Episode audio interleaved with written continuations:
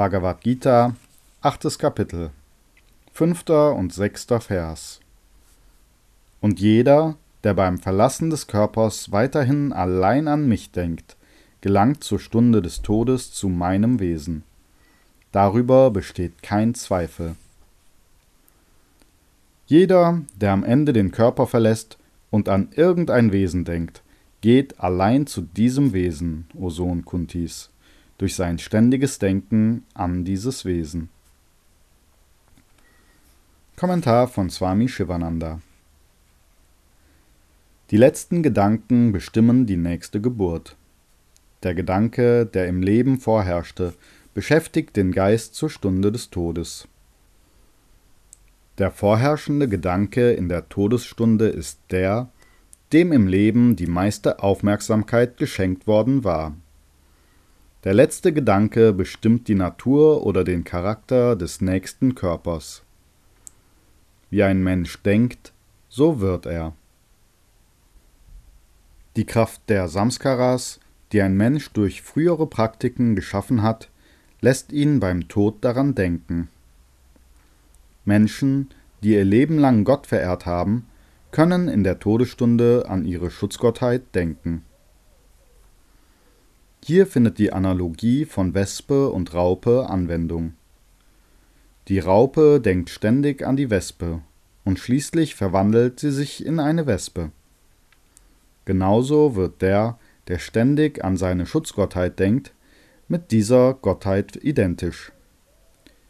Nandi Keswara ist ein Beispiel.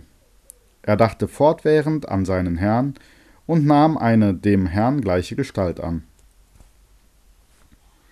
Wenn du dein Leben lang immer an das unsterbliche Selbst denkst, wirst du auch in deiner Todesstunde nur an das Selbst denken und Unsterblichkeit erlangen.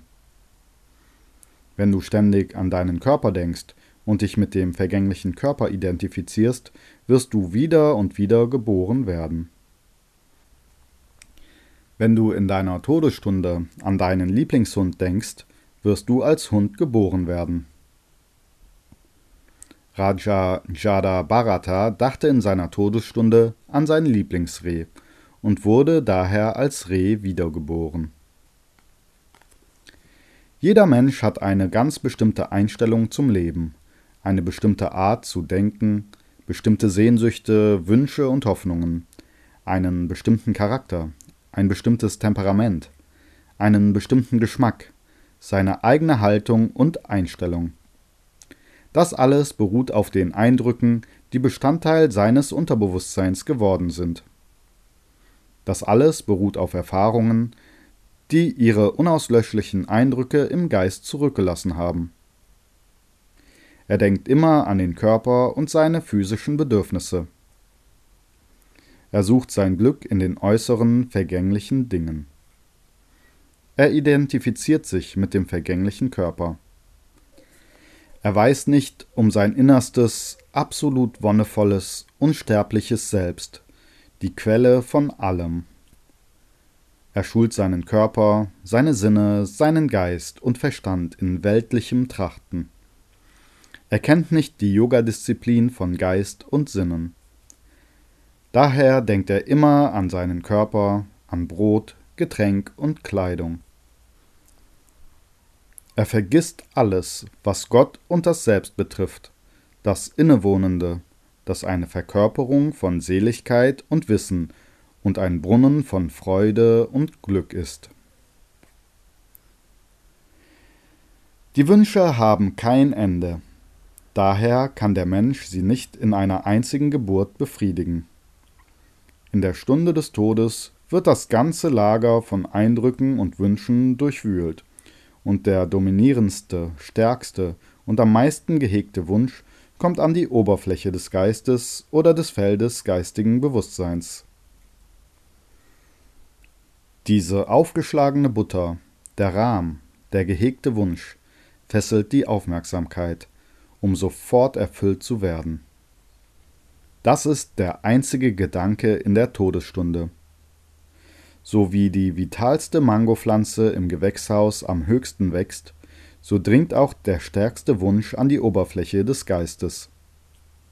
Wenn der Wunsch nicht erfüllt wird, wird der Geist davon durchdrungen und er wird in der nächsten Geburt Erfüllung finden.